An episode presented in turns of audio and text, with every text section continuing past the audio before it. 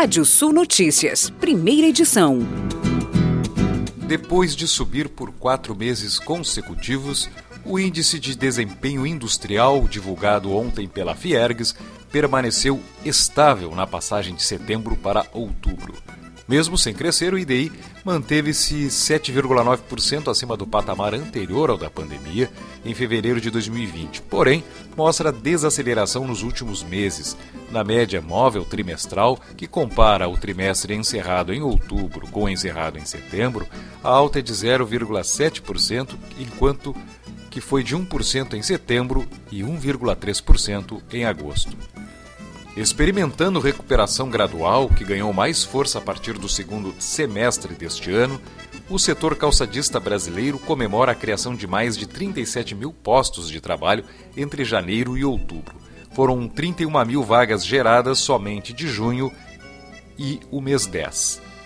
Os dados elaborados pela Abicalçados apontam que em outubro a atividade somou 282.800 postos de trabalho diretos em todo o Brasil, 13% a mais do que em outubro passado e 0,6% menos do que em outubro de 2019. A população ocupada no agronegócio somou 18 milhões e 900 mil pessoas no terceiro trimestre de 2021, forte avanço de 10%, ou seja, 1 milhão 760 mil pessoas, frente ao mesmo trimestre do ano anterior e 3,6% a mais que no segundo trimestre de 2021, equivalendo aí a 653 mil pessoas. Segundo pesquisas realizadas pelo CPEA, a partir de informações dos microdados da PNAD contínua e dados da RAIS. Diante do crescimento observado no terceiro trimestre de 2021, a participação do agronegócio no mercado de trabalho brasileiro foi de 20,33% no período contra 20,41% no trimestre anterior e 20,55% de julho a setembro de 2020, ainda conforme cálculos do CPEA.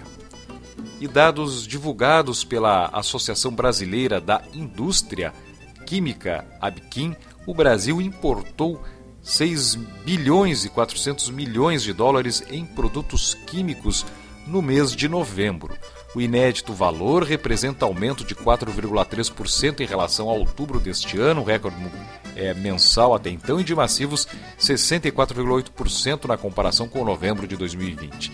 Em termos das quantidades movimentadas, o volume importado de praticamente 6,2 milhões de toneladas, uh, respectivamente aumentos de 0,7% frente a outubro e consideráveis 17,1% em comparação com igual mês do período do ano passado, também é recorde e confirma a tendência de estabilização das compras externas em um novo e alarmante patamar de produtos que poderiam ser fabricados no país caso as condições de competitividade fossem mais favoráveis.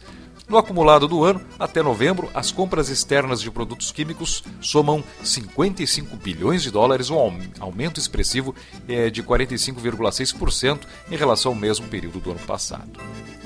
As exportações brasileiras devem alcançar mais de 262 bilhões de dólares em 2023, uma queda de 4,7% em relação ao montante estimado para esse ano, enquanto as importações devem chegar a 227 bilhões de dólares, aumento de 4,5% em comparação é, ao aguardado para esse ano, gerando um superávit comercial de 34 bilhões de dólares, uma redução aí de estimativa de 39,7% é, sobre a estimativa para 2021.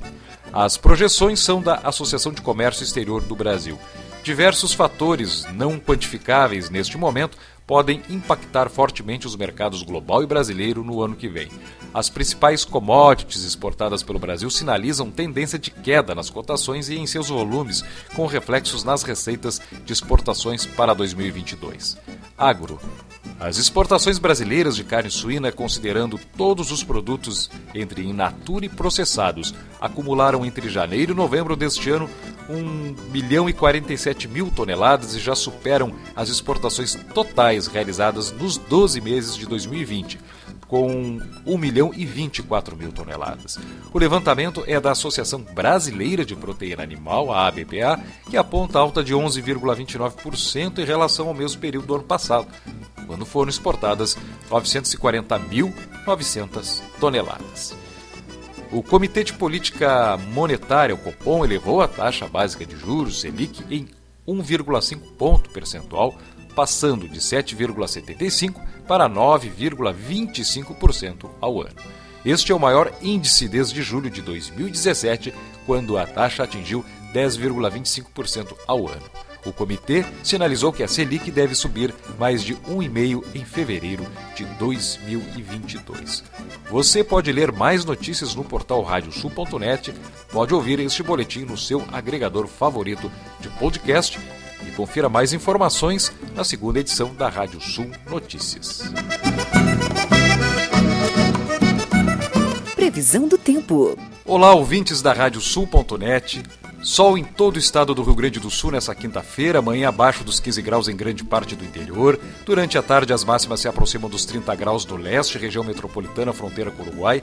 Não chega a 25 na serra e atinge 35 graus no oeste. Na parte da tarde, a umidade relativa do ar muito baixa entre o sudoeste e as missões, em torno de 20%. Tempo aberto ainda na sexta-feira na maioria das áreas, nebulosidade aumenta no final do dia a partir da fronteira oeste e fronteira com o Uruguai. Nessa sexta-feira, temperaturas entre 19 e 28 graus em Pelotas, 15 e 30 graus em Santana do Livramento, entre 14 e 30 em Santa Maria, entre 17 e 35 graus em Santo Ângelo nas Missões, em Gramado entre 12 e 24, mínima de 17, máxima de 28 graus em Porto Alegre.